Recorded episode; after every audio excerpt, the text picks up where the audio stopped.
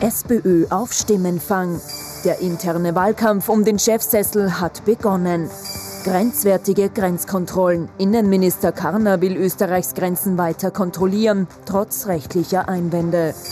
Salzburger Sonderweg. Landeshauptmann Haslauer braucht nach der Wahl wohl eine Alternative zu seiner experimentellen Dirndl-Koalition.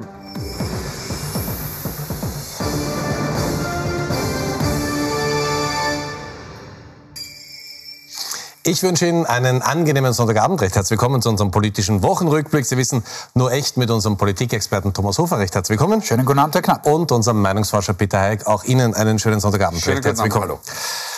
Das erste Thema unserer Sendung, ganz genau, die SPÖ, Sie haben es erraten, es geht um die Mitgliederbefragung. Von den ursprünglich 73, die sich bewerben wollten, sind jetzt drei übrig geblieben. Das heißt, äh, für die SPÖ gilt das Gleiche wie in den 80er Jahren im Kinderfernsehen, wenn Sie sich noch zurückerinnern. Eins, zwei oder drei. Eins, zwei oder drei. Letzte Chance vorbei.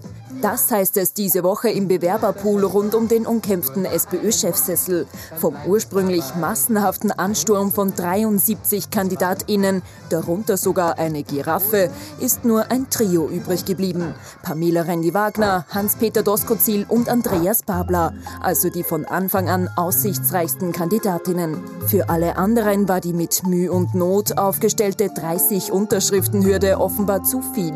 Rendi-Wagners finale Konkurrenten starten unterdessen ihre Wahlkampftouren. Den Anfang macht Andreas Babler. Ich glaube, es ist kein Schand, wenn man aus einer Arbeiterfamilie kommt und Vorsitz, für den Vorsitz einer Sozialdemokratie kandidiert. Das ist eine große Auszeichnung. Konkurrent Hans-Peter Doskozil startet seine sogenannte Freundschaft-Tour durch Österreich am Freitag in einem kleinen Zaubertheater in Wiener Neustadt. Dort zerpflückt er, gar nicht freundschaftlich, eine zentrale Forderung von Babler nach einer 32-Stunden-Arbeitswoche. Ich kann heute einer Friseurin, die 1200 Euro netto im 40-Stunden-Kollektivvertrag verdient, nicht erklären, warum sie 32 Stunden arbeiten soll. Soll sie dann mehr Zeit zum Pfuschen haben oder soll sie einen zweiten Job annehmen, damit sie mit dem, was sie verdient, äh, überleben kann? Das kann ich nicht erklären. Wir müssen mit den Löhnen rauf. Eine extra Wahlkampftour hat die amtierende SPÖ-Chefin Pamela Rendi-Wagner nicht geplant. Also ich bin ganz viel unterwegs. Ich treffe ganz viele Mitglieder, Funktionärinnen und Funktionäre, sei es hier in Wien, sei es äh, außerhalb Wiens, auch in den anderen Bundesländern, bin auch am Wochenende unterwegs, selbstverständlich im Rahmen meiner Tätigkeit. Und wie lange die Parteichefin noch in ihrer Tätigkeit bleibt, wird nach der Mitgliederbefragung am 3. Juni bei einem Sonderparteitag endgültig entschieden.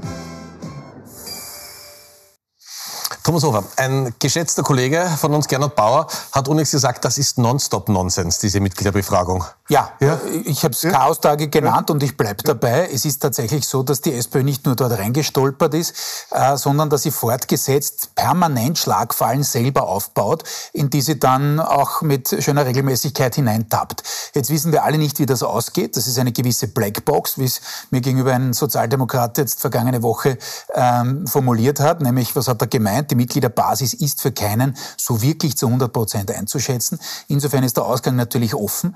Aber allein die Möglichkeit, und so äh, absurd ist das gar nicht, äh, dass keiner eine wirklich absolute Mehrheit bekommt bei der Mitgliederbefragung, dann möglicherweise der zweite, Babler hat das ja auch angekündigt, äh, dann sagt, na, dann will ich aber eine Stichwahl haben. Aber am Parteitag, nicht bei der Mitgliederbefragung, ähm, birgt in sich schon Sprengstoff genug für danach.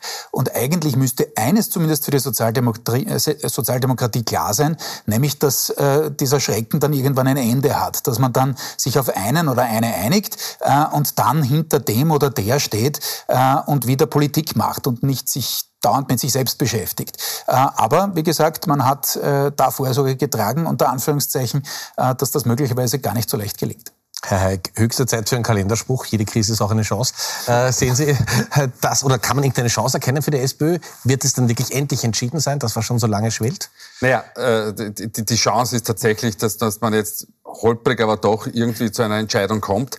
Ähm, die Frage ist, und Kollege Hofer hat schon äh, angeklungen, ähm, wer hält sich dann wieder nach daran?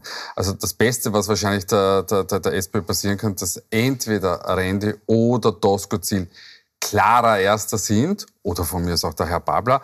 Aber wenn Babler dann nicht Erster wird, dass er klarer Dritter wird, so dass, dass diese The Thematik, es kommt zu einer Stichwahl am Parteitag, ähm, nicht stattfindet. Weil das wäre tatsächlich ein veritables Problem. Man kann sowohl bei, bei, bei Randy Wagner als auch bei Doskozil davon ausgehen, dass wenn die beiden ähm, sich zurückziehen, dass sie sich dann tatsächlich zurückziehen. Randy Wagner will ja sogar die Politik verlassen. Ähm, ähm Hans-Peter Doskozil bleibt dann halt Landeshauptmann im, im, im Burgenland. Also Wichtig ist natürlich, dass es eine, einen klaren Cut gibt. Und das haben wir schon das letzte Mal besprochen. Da, das hat man einfach verabsäumt, ähm, schon wirklich gut einzutakten. Wir haben das auch letztes Mal gesagt, es hätte auch wieder äh, die, die, große Stunde der Wiener SPÖ und, und von äh, Michael Ludwig sein können, die man sagt, jetzt machen wir das aber bitte ganz klar und ordentlich, damit es hinten nach sicher nichts gibt. Das hat man verpasst, diese Chance. Und jetzt sumpert man halt so dahin. Also tatsächlich ein Problem. Und bei den Wähler und Wählerinnen ist das natürlich ein, ein, ein, ein Problem, weil sich die Sozialdemokratie nur mit sich selbst beschäftigt. Also das, was manche sagen, sagen, jetzt äh, hört man endlich mal was über politische Programme, jetzt wird endlich mal diskutiert, das ist den Wählerinnen und Wählern? Na, das, das, das wäre für die Wähler und Wählerinnen schon von, von Relevanz. Ja, aber, aber spürt man es in den äh, Zahlen? Aber, äh, nein, in den Zahlen, ja? spürt, spürt, spürt, in den Zahlen spürt man das gar nicht. Also in den Zahlen, ähm, wir haben ja die Sonntagsfrage ja. vorbereitet, ähm, also in den Zahlen sieht man, dass die Sozialdemokratie bei plus minus 23 bis 25 hält. Ähm, ähm, das, sind die Zahlen, im, im Insert, also ist von den Kollegen vom Profil haben wir das gemacht. Derzeit weisen wir sie bei 23 aus, die Sozialdemokratie, die ÖVP bei 25. Weiter in Front die Freiheitliche Partei. Da bewegt sich aber eigentlich innerhalb der Schwankungsbreiten seit Dezember nicht viel. Das heißt, irgendwie warten alle auf etwas. Ähm, wir werden sehen, ob es zu einer Lösung kommt. Und jetzt muss man die Zahlen schon noch einmal ein bisschen einordnen, glaube ich, dass in einer Zeit, wo die Regierung äh, in den Seilen hängt, und zwar fortgesetzt über Monate hinweg, die Themenlage unfassbar schlecht ist für die Regierung und eigentlich sensationell aus äh, Sicht der Sozialdemokratie.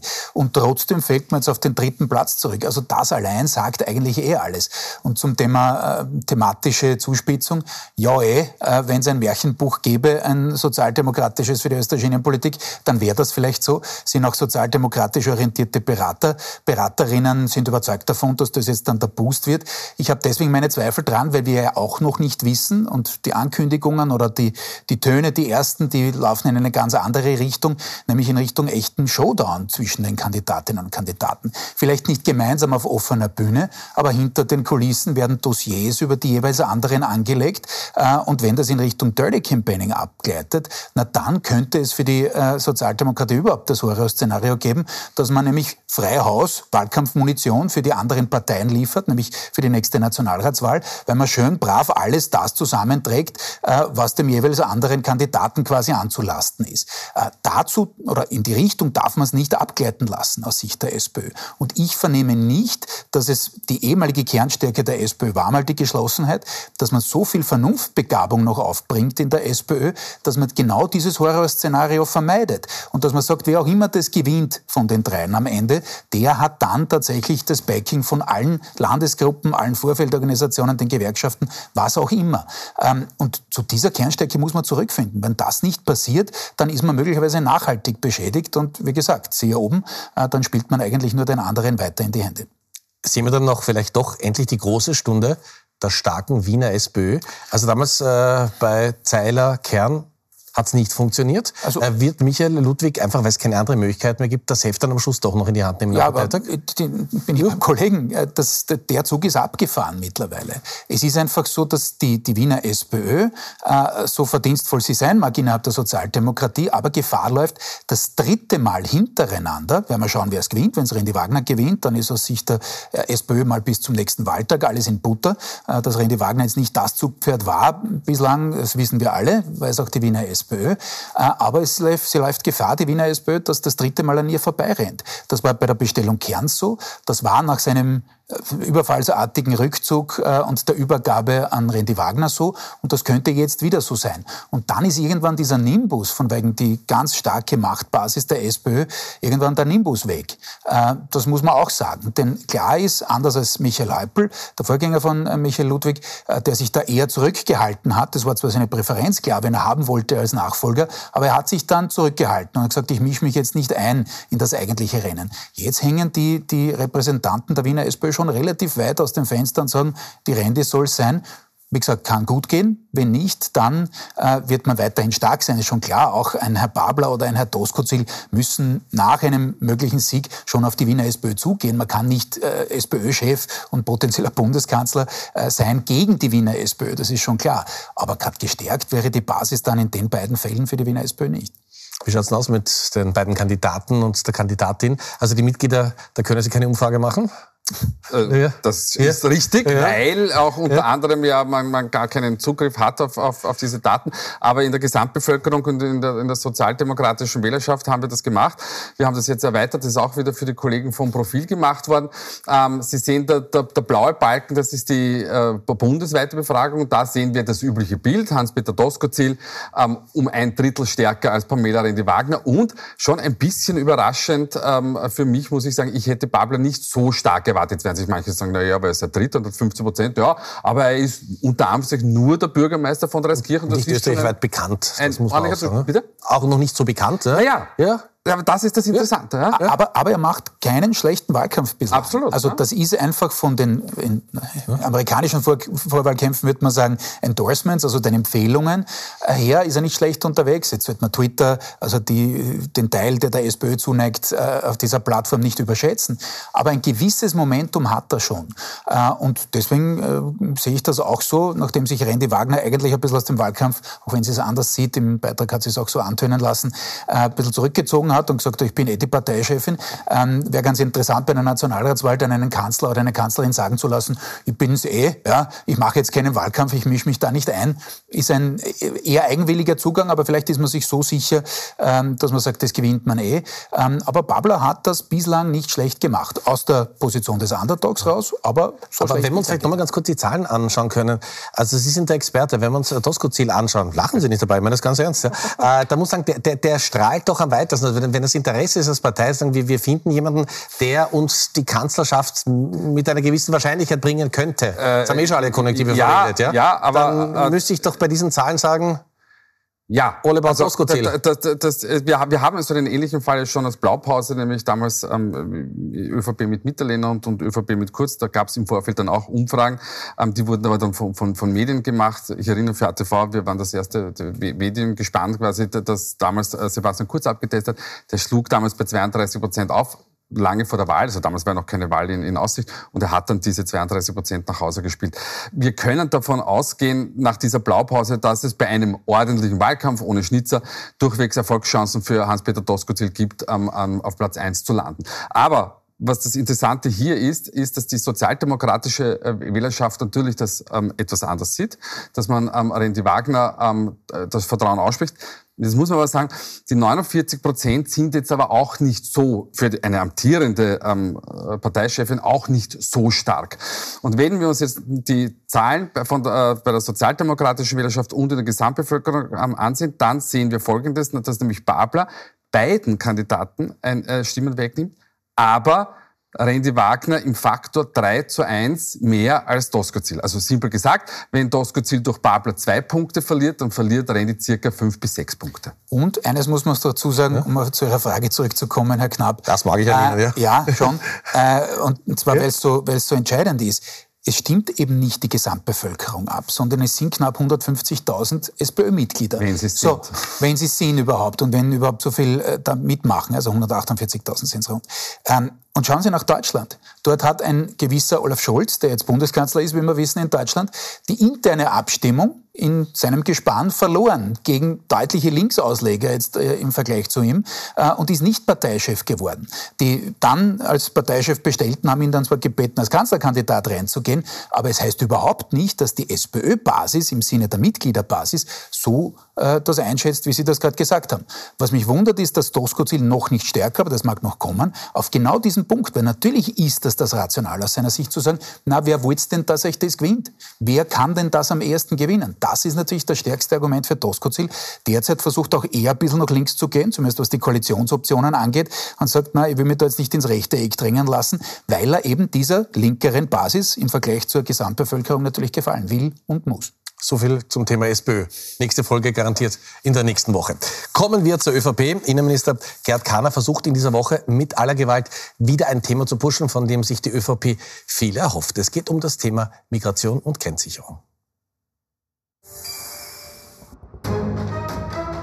Nach den Asylzelten im letzten Herbst jetzt die wiederentdeckten Grenzkontrollen. Innenminister Gerhard Karner darf diese Woche wieder ausrücken, um als Karner knallhart vor illegaler Migration zu warnen. Grenzüberschreitende Bekämpfung der internationalen Schlepperkriminalität, die Schleppermafia intensiv bekämpfen, konsequent gegen die Schleppermafia vorgehen. Zusammengefasst die Bekämpfung der internationalen Schleppermafia. Um die Schleppermafia zu bekämpfen, kündigt Karner an, die Grenzkontrollen zu Ungarn und Slowenien verlängern zu wollen. Das muss jedoch erst die EU-Kommission absegnen. Denn ohne triftigen Grund sind Grenzkontrollen innerhalb der Union nicht zulässig, wie erst letztes Jahr der Europäische Gerichtshof entschieden hat.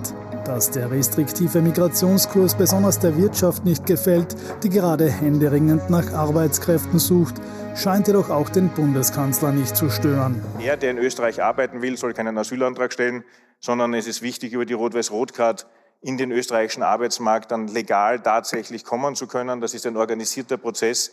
Die Mischung von Asyl und Migration ist genau das, was die organisierte Kriminalität, die Schlepperbanden ausnützen.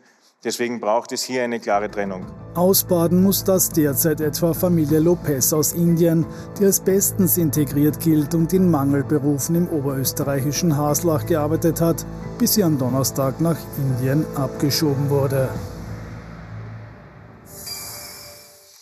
Herr Hofer, für die Einordnung, ist das einfach Wahlkampf und die ÖVP möchte ihren ich könnte jetzt ein bisschen Zeit sparen und sagen, äh, ja. Ich könnte, ja. ich könnte, ich könnte jetzt äh, was einsparen und sagen, ja, so ist es. Äh, weiter im Text. Geht's ja, auch auf? Natürlich ist es so. Äh, naja, wenn ich mir die Zahlen vom Kollegen Hayek jetzt vor Augen führe, glaube ich, dass die ÖVP für sich gesehen schon jetzt das Gefühl hat, dass man zumindest diesen deutlichen Abwärtstrend, das war jetzt kein freier Fall, aber doch, wenn man hernehmen die, das Wahlergebnis von 2019, 37,5, man ist gefallen Richtung 20 eigentlich schon, man ist nicht drunter, aber fast.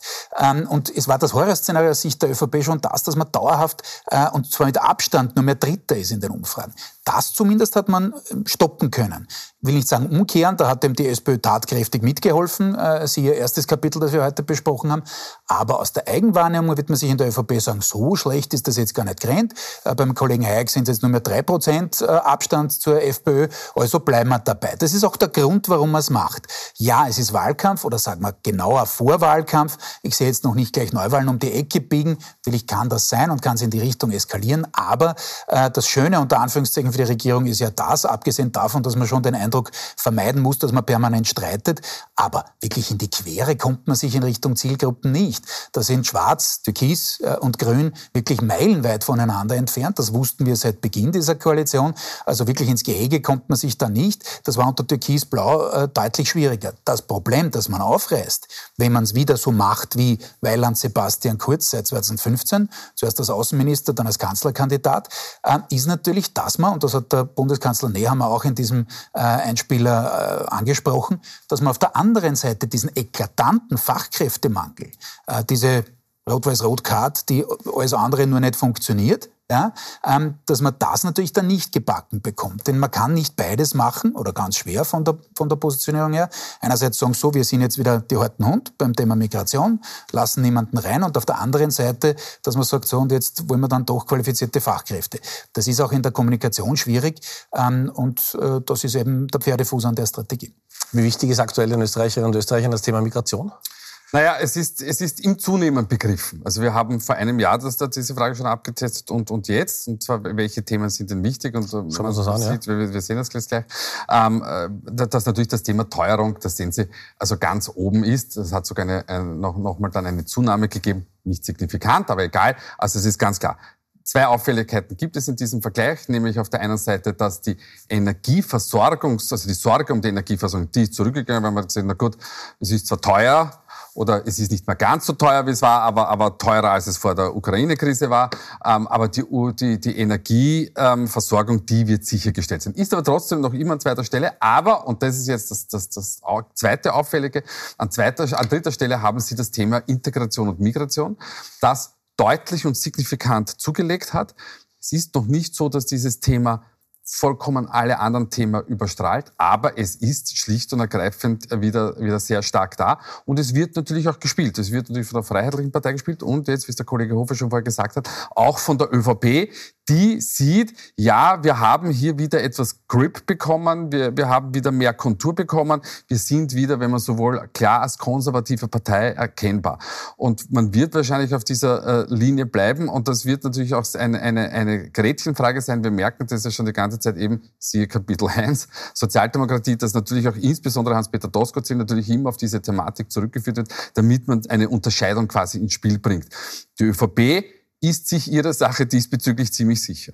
Viertes Thema, wenn wir es vielleicht mal ganz kurz sehen können, ist der Klimawandel. Äh, müssten eigentlich nicht die Grünen mehr profitieren? Nein, ah, das, äh, weil, weil äh, wenn, wenn dem so wäre, ähm, dann müssten die Grünen jetzt schon deutlich stärkste Partei sein, weil seit den 80ern mit Tschernobyl und saurer Regen ähm, hat es eigentlich die, die, die, diese Veränderung gegeben. Man muss auch wirklich sagen, die Grünen haben jahrzehntelang vor gewissen Szenarien gewarnt und sie sind zum Teil eingetreten. Na, und sind sie stärkste Partei? Nein, sie halten für eine europäische grüne Partei auf einem sehr ordentlichen Niveau. Ähm, aber dass man glaubt, ähm, das Thema ist da und jetzt gehen die durch die Decke, das wäre einfach zu verkürzt gedacht. Richtig, und ich sage was dazu, im Umkehrschluss, ja, ähm, glaube ich schon, dass das Thema trotzdem ganz, ganz wichtig und zentral für die Grünen ist. Meine These ist die, die Grünen wären schon längst unter 10 Prozent in den Umfragen, hätten sie dieses Thema nicht und die Virulenz, äh, die Konjunktur dieses Themas nicht. Äh, sie konnten 2019 da aus dem Nirvana, nämlich aus der außerparlamentarischen Opposition, weil man 17 Jahre aus dem Nationalrat geflogen ist, äh, das schon nutzen. Das war auch ein Sommer, wo das Thema schon sehr, sehr stark da war, in manchen Wahltagsbefragungen sogar stärkstes Thema. Und insofern ist das eine Art, wenn Sie so wollen, Lebensversicherung, nicht zynisch gemeint für die Grünen. Wir kommen zur nächsten Mal. Am nächsten Sonntag wählt Salzburg und da wird es ganz besonders spannend. Die Frage ist natürlich auf der einen Seite, wie viel wird der amtierende Landeshauptmann von der ÖVP verlieren? Und eine Frage, die wir uns natürlich immer wieder stellen im letzten halben Jahr, wie stark wird die FPÖ in Salzburg werden?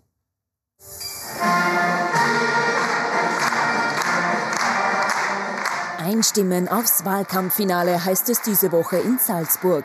Die Stimmen von Verfassungsministerin Caroline Edstadler und dem Bundeskanzler hat ÖVP-Landeshauptmann Wilfried Haslauer schon zur Unterstützung. Doch nach dem ÖVP-Absturz bei der Niederösterreich-Wahl im Jänner zittert jetzt die ganze Partei. Haslauer weiß genau, wer ihm gefährlich werden kann und warnt vor einem Machtgewinn der FPÖ-Kandidatin Marlene Swatzek dann ist Herr Kickel hier die bestimmende Kraft und nicht seine Vertreterin. Denn all das, dieser gesamte Wahlkampf mit seiner Bildsprache aus den 20 Jahren, mit der gesamten Aggressivität stammt von Wien, das können die hier gar nicht. Der blaue Höhenflug dürfte sich auch in Salzburg fortsetzen. Die FPÖ könnte die SPÖ von Platz 2 kicken. Der rote Spitzenkandidat David Egger glaubt jedenfalls nicht, dass das am Krach in der Bundes-SPÖ liegt. Ich gebe da niemanden anderen die Schuld, das ist überhaupt nicht mein Stil. Einen ähnlichen Stil bei typischen SPÖ-Themen wie leistbarem Wohnen hat diesmal die KPÖ Plus. Spitzenkandidat Kai Michael Dankel hat gute Chancen auf das Überspringen der 5%-Hürde und damit den Einzug in den Landtag. Die Kluft, die die SPÖ hinterlässt, diese Lücke, die ist so groß, dass ich froh bin, wenn zumindest ein paar Menschen sagen, bevor ich gar nicht mehr wählen gehe, wähle ich ja erstmals vielleicht die KPÖ Plus aber meine Hoffnung ist, dass wir vor allem einer Partei Stimmen wegnehmen, nämlich der Partei der Nichtwähler. Stimmen weggenommen werden laut Umfragen auch den Grünen und den Neos. Eine Fortsetzung des Experiments der sogenannten Dirndl-Koalition aus Türkis, Grün, Pink steht damit nach dem 23. April auf der Kippe. Also jetzt wissen wir alle nicht, wie es nächsten Sonntag ausgeht. Wir werden ausführlich darüber berichten. Aber ähm, äh, von der Einschätzung und äh, vom Typ Wilfried Hasler, ist der einer, der im Fall der Fälle das gleiche Manöver macht wie Mikkel Leitner? Und mit der FPÖ in die Regierung geht?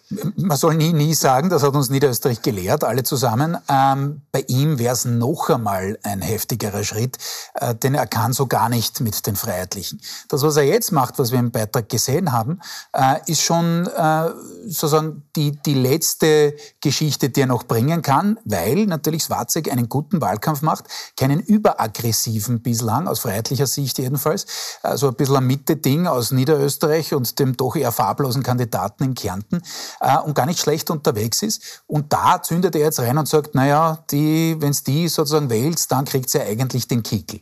Äh, und versucht dadurch ein bisschen so in Richtung der Salzburger äh, Regimenter, sage ich jetzt fast, nach Döblinger Regimenter, äh, zu, zu schielen und zu sagen, bitte was kauft euch da jetzt ein, wählt die nicht. Denn eines ist klar, natürlich hat hat die Chance, jetzt vielleicht anders als in Niederösterreich und in Tirol, nicht gleich 10 Prozentpunkte runterzuschreiben. Ähm, sondern weniger. Aber man muss ihm dazu sagen, er kommt auch von einem niedrigeren Niveau. Das waren immerhin über 37 Prozent, währenddem es in äh, Niederösterreich 49 und in ähm, Tirol knapp 45 waren. Das war die Hochzeit von Sebastian Kurz eben, damals. Ne? Eben, und das wird auch ihm zum Verhängnis werden bis zu einem gewissen Grad, werden wir schauen, wie viel. Ähm, dass natürlich er 2018, also Haslauer, auch zu einer Zeit gewählt hat, wo Kurz gerade äh, im Höhenflug war.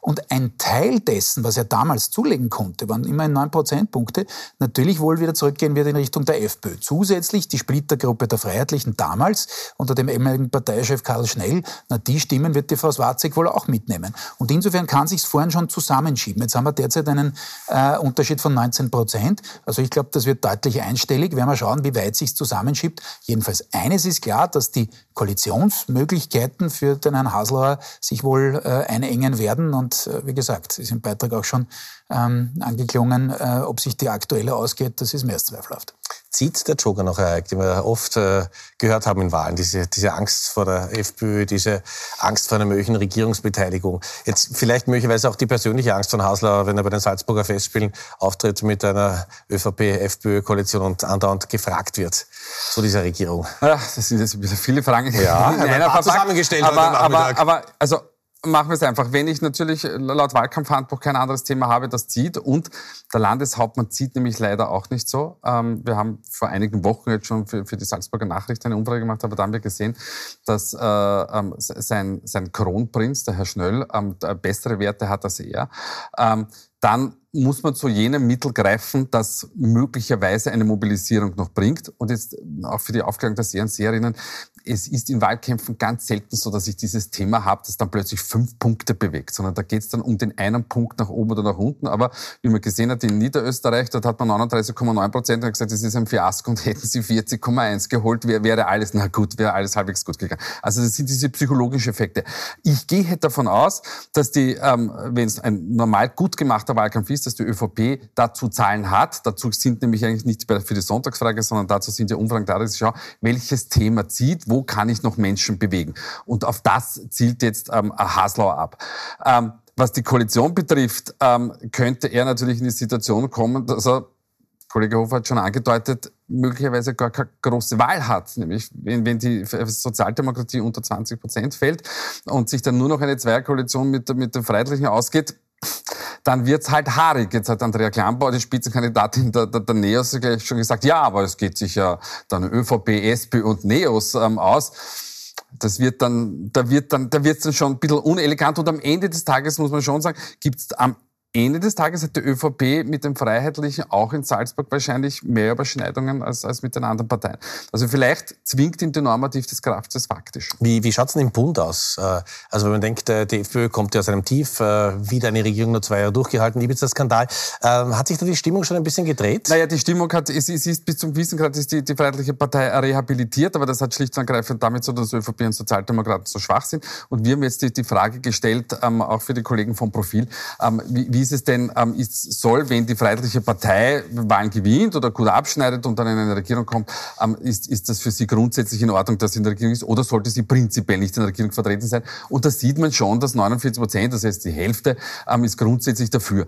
Das Interessante ist, ähm, dass äh, sozialdemokratische Wähler zu einem Drittel auch dafür sind. Und das ist jetzt wieder der Sozialdemokratie ausgerichtet, dass wenn man glaubt, man kann mit diesem, mit diesem Joker, mit diesem Schreckgespenst in eine Wahl gehen, da wäre ich sehr, sehr vorsichtig. Bei Haslauer weiß ich es nicht. Er macht es ja geschickt. Er spricht sich ja nicht gegen die Freiheitlichen Salzburg aus. Er spricht sich nicht gegen Marlene Swarzek aus, sondern er sagt, es ist der Herbert Kickel, Klassiker von über die Bande gespielt. Aber für die FPÖ wäre natürlich eine Regierungsbeteiligung in Salzburg schon ein unfassbarer Erfolg. Man hätte ja dann also von Niederösterreich, Oberösterreich, Salzburg. Das ja. würde die äh, FPÖ doch um einen Tick salonfähiger machen, wieder mal. Na klar, und das war ja auch, also ich glaube, der große Pokal, der zu gewinnen war, äh, unverhofft kommt oft jetzt aus freiheitlicher Sicht, äh, das war schon Niederösterreich, nicht? Dort war die Aufladung noch einmal eine ganz andere durch die wirklich persönlichen Attacken des Herrn Landbauer gegenüber der Landeshauptfrau, dann doch in eine Regierung zu kommen. Das war das, was jetzt Herbert Kickl für sich nutzen kann, indem er sagen kann, äh, alle parteiinternen Kritiker von Oberösterreich bis Wien bis in die Steiermark, da schaut sie her, ihr habt immer gesagt, ja, ja, eh okay, du fährst jetzt sozusagen das Basisprogramm, aber in eine Regierung äh, kommst du so nie, das äh, können wir uns abschminken. Und jetzt hat man gesehen in Österreich, es geht doch. Das war der moralische Sieg unter Anführungszeichen intern für Herbert Kickl in den letzten Wochen. Was die Zahlen hergeben, wissen wir dann in einer Woche. Da werden wir ausführlich berichten über die Salzburg-Wahl. Wir reden dann gleich über das Gabalier-Fleischlaberl und welche Aufregung es darüber gegeben hat. Gleich nach einer kurzen Pause bei uns hier.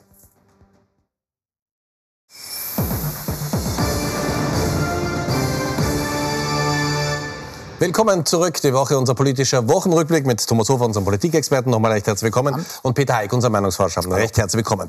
Wir reden jetzt über Niederösterreich und über eine Aktion der Tagespresse, die in dieser Woche für jede Menge Aufregung gesorgt hat. Die Tagespresse hat nämlich insgesamt 500 Gasthäuser in Niederösterreich angeschrieben und äh, hat diese Briefe aus St. Pölten verschickt und hat so getan, als kämen sie von der FPÖ und hat den Wirtsleuten dort ein paar Empfehlungen gegeben, wie man an diesen Bonus kommt und dass es angeblich auch Kontrolleure, Kontrolleure geben könnte, äh, die dafür sorgen werden. Jetzt muss man sagen, über diese Gasthausprämie ist ja äh, schon jede Menge berichtet worden und äh, von vielen auch geschmunzelt worden.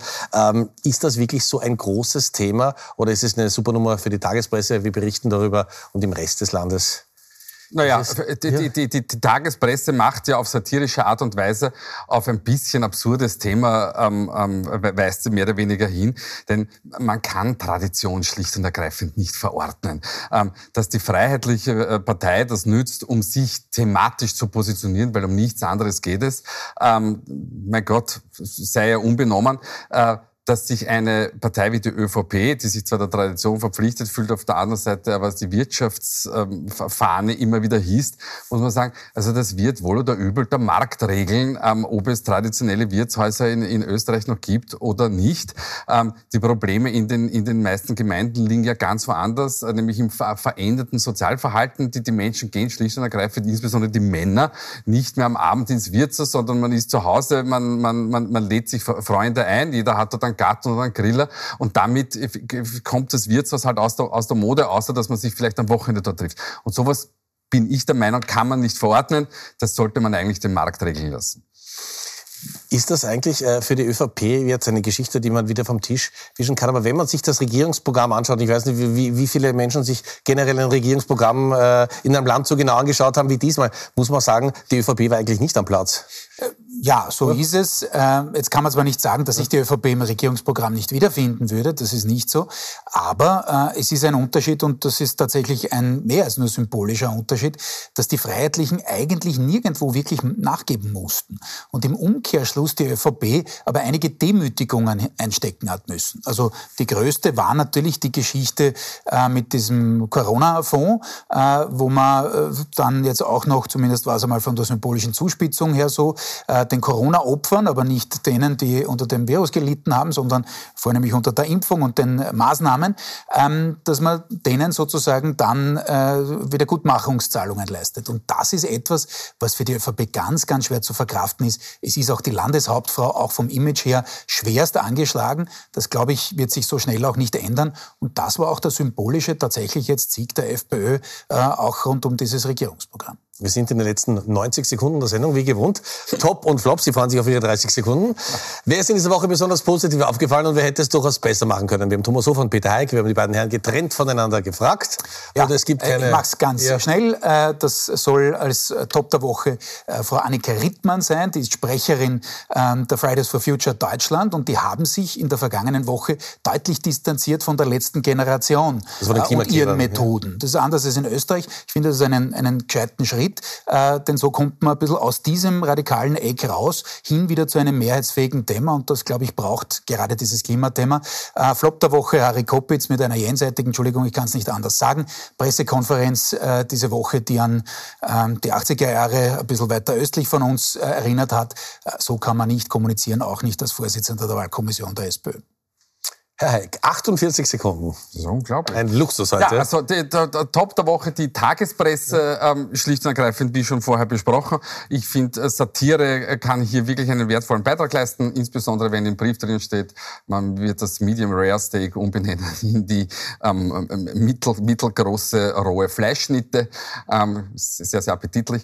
Ähm, Flop der Woche, vielleicht in Österreich nicht so aufgeschlagen, Matthias Döpfner, ähm, Axel Springer, Verlagschef, ähm, der auf der einen Seite sich despektierlich über, insbesondere über Menschen aus Ostdeutschland geäußert hat und auf der anderen Seite auch versucht hat, seine Redaktion in Richtung der FDP ähm, zu beeinflussen. Ich finde, das geht insbesondere bei so einem großen deutschen ähm, Zeitungsverlag schlicht und ergreifend nicht. Das ist ein ausgeprägter Bauchfleck gewesen. Seine Chats haben ihn verraten. Meine Herren, herzlichen Dank. Nächste Woche berichten wir ausführlich natürlich über die Wahlen in Salzburg. Ich freue mich schon, wenn Sie wieder mit dabei sind. Für heute Dankeschön fürs Zuschauen. Schönen Abend. Wir freuen uns, wenn Sie in den Podcast unserer Sendung reinhören. Und bis zum nächsten Sonntag.